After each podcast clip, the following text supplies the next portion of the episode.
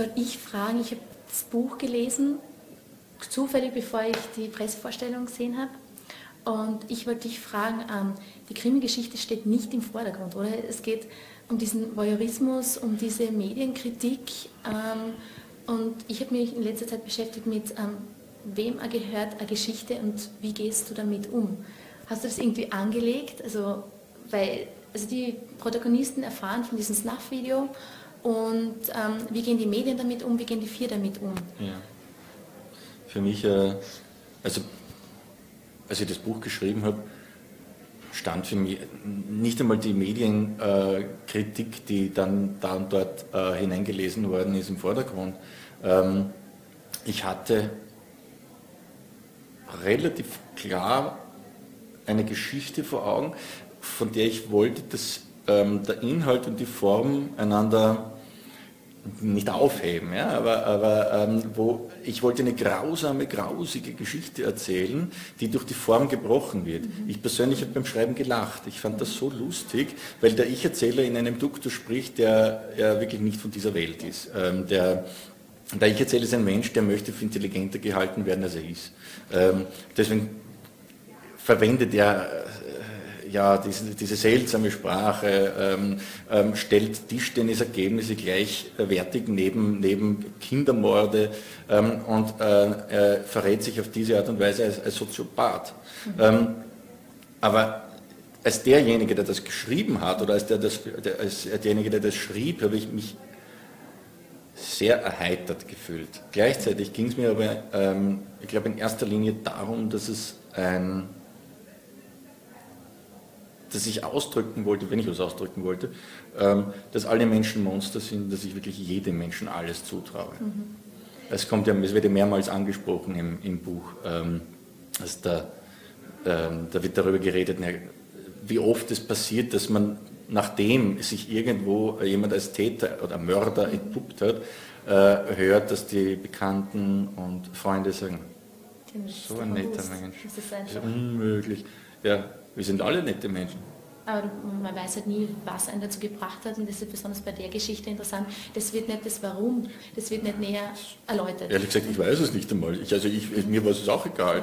Ähm, mir ist es ganz egal, warum die, die das äh, äh gemacht hat. Ähm, ich, ich, ich, wusste nur, er hat. Ich habe die Geschichte geträumt.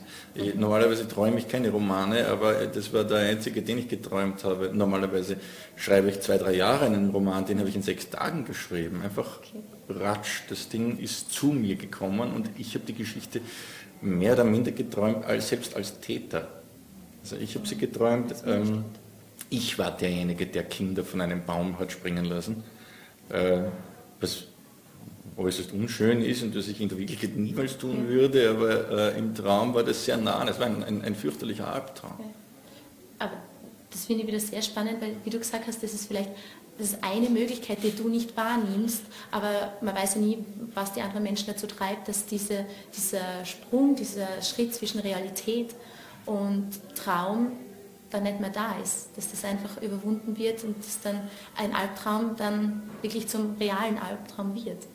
Und deswegen ist es die Stärke wirkt vom Buch, es klagt nicht an, es beschreibt. Und deswegen ist der Protokollstil optimal, der ja. dann ähm, einfach nur beschreiben, die Situation wiedergibt, was, wie du gesagt hast, das Lächerliche ist, ob da eine Blümchendecke am Tisch ja. ist und daneben die Katze verrückt wird, weil sie irgendeine Glocke am Schwanz hat. Es ist einfach so, denkt man, das ist real, es ist so, es versucht, was wahrzunehmen, was da ist, aber das man eigentlich gar nicht so sagen kann, weil die ganzen Emotionen ähm, deemotionalisiert werden, aber nur versucht, weil man spürt es ja trotzdem, die Stimmung ist genauso da, als wird man das jetzt ja, ich glaube, ähm, ja, ähm, das ist, ähm, das klingt jetzt hochgestochen, wenn ich sage, das ist eine Art äh, Grundlage meiner Poetik, äh, aber äh, im Wesentlichen läuft es darauf hinaus, dass ich, ähm, ich, will, ich will ja auch, ich will nicht behaupten, ich will erzählen, ich will, ich will zeigen, nicht beschreiben.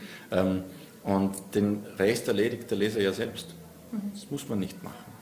Im Gegenteil, es ist schlecht, wenn man dem Leser, so wie es schlecht ist, äh, wenn man dem Leser alles vorkaut, ist es schlecht, wenn man wertet. Ich werte nicht, es, ist, es wertet ja selbst. Mhm. Wie gehst du jetzt damit um, dass dein Stoff erfindet worden ist? Ist, irgendwie, ist das etwas, was zu dir gehört? Das ist eine Geschichte, eben, das ist wirklich sehr persönlich, weil es ein Albtraum von ja. dir war.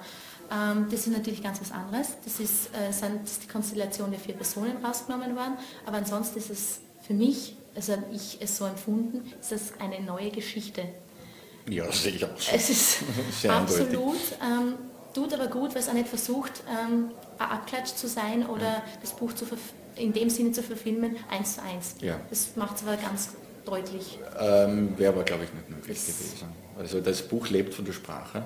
Mhm. Ähm, und ähm, ich glaube, es war nicht wirklich möglich, diese, diesen, das, das Buch bewegt sich ähm, ständig zwischen Irrwitz und Grauen hin und her, zumindest war das meine Absicht. Ähm, das, mit Hilfe der Sprache, mit, mit, mit, mit, mit, mit formalen Mitteln.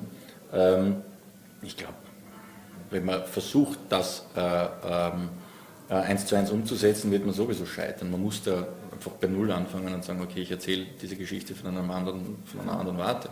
Ähm, mir geht es sehr gut dabei, ähm, diese Geschichte auch auf diese Art und Weise zu sehen. Ähm, es hätte ein Dutzend, wahrscheinlich ein Dutzend Möglichkeiten gewesen, es äh, anders zu machen. Ich finde es hervorragend, wie es dann ähm, äh, gekommen ist und wie sie es realisiert haben. Äh, aber ähm, das Einzige, was mir fehlt, und das ist kein Kritikpunkt, sondern es ist eine, äh, es ist eine Analyse, ähm, das Einzige, was mir natürlich persönlich abgeht, das ist der Humor, äh, weil ich beim Schreiben ja so viel gelacht habe darüber, über diese abs absurden Wortschöpfungen des Ich-Erzählers, ähm, wie Bauchraumsalzen und, und ähnlichen, ähnlichen Käse. Ähm, das geht nicht im Film, das kann man halt so nicht übernehmen. Leider Gottes. Also das ist das Einzige, was mir fehlt, aber das ist kein, keine Kritik an der, an der, an, am, am, Film, sondern es ist halt eine Unmöglichkeit, das zu über, übernehmen, mhm. übersetzen. Mhm. Was ist, findest du, ist die Stärke des Films, wo du sagst, okay, das ist ein neuer Punkt, den hast du so nicht gesehen? Also das ist äh, etwas anderes als deine Geschichte, aber findest du jetzt sehr interessant? Ich finde es interessant, weil... Ähm, es mir die Geschichte anders, weil es mir eine, einen, eine, einen anderen Aspekt der Geschichte zeigt, den ich so nicht erzählen konnte. Ähm, diese ganze Pärchengeschichte mhm. ähm, hätte ich gar nicht erzählen können, weil ich erzähle in seiner Soziopathie nicht in der, in der Lage wäre, in der Verfassung wäre, so etwas überhaupt zu beobachten. Ähm, das heißt, es musste notgedrungen, die Ich-Erzählung im, im Roman ist notgedrungen, äh, hat notgedrungen einen Tunnelblick. Mhm. Ähm, der, ähm, der, Film geht viel weiter auf und beleuchtet verschiedene Charaktere, macht sie deutlich. Mhm. Bei mir ging es, ähm, mir waren die Menschen völlig wurscht, die da drinnen vorgekommen sind. Ähm, die, einzige, die, die, Figur des Heinrich war mir sehr nahe, weil er einen vermeintlichen Zynismus pflegt, der mir nicht völlig unbekannt ist. Mhm. Äh, sagen wir mal so. Äh, er hat einen, einen, einen Humor, der meinem wahrscheinlich ein bisschen verwandt ist. Ähm, ähm, wohinter sich aber auch nur Betroffenheit verbirgt. Mhm. Und äh, äh, seine Art, damit umzugehen, ist halt dieser, dieser, dieser Sarkasmus. Aber eben die Art, die Art, damit umzugehen, er ist der Einzige, das, der offensichtlich Gefallen daran findet. Er verbirgt was dahinter. Stimmt. Die anderen äh, ekelt es, aber sie schauen sich trotzdem ja, an. Er ist ehrlich. Ja. Also er ist ehrlich. Der schaut sich das an, weil er. Und äh, sind wir uns doch ehrlich, wir alle schauen uns das an.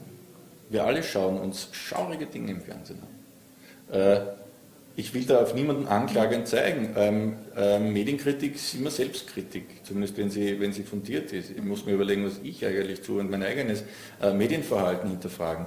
Ähm, ich weiß, was ich nicht sehen will. Ich möchte nicht sehen, wie irgendjemand gequält wird. Ich möchte nicht sehen, wie jemand gedemütigt wird, erniedrigt wird. Äh, und was ich auf keinen Fall sehen möchte, das ist, äh, wenn jemand stirbt. Mhm. Ähm, ich, auch nicht, ich möchte es auch nicht im Sport sehen. Da, wenn ein, ein, ein Rodler äh, zu Tode kommt, sieht man den Sturz ein bisschen zu oft im Fernsehen, finde ich. Und wir alle schauen uns das an. Ich nicht. Also das, das kann ich nicht mehr. Äh, äh, ich, kann, ich kann mir das nicht ansehen, wenn, wenn, jemand stirbt. Das ist der intimste Moment eines Menschen und äh, sollte, das sollte der in Ruhe gelassen werden.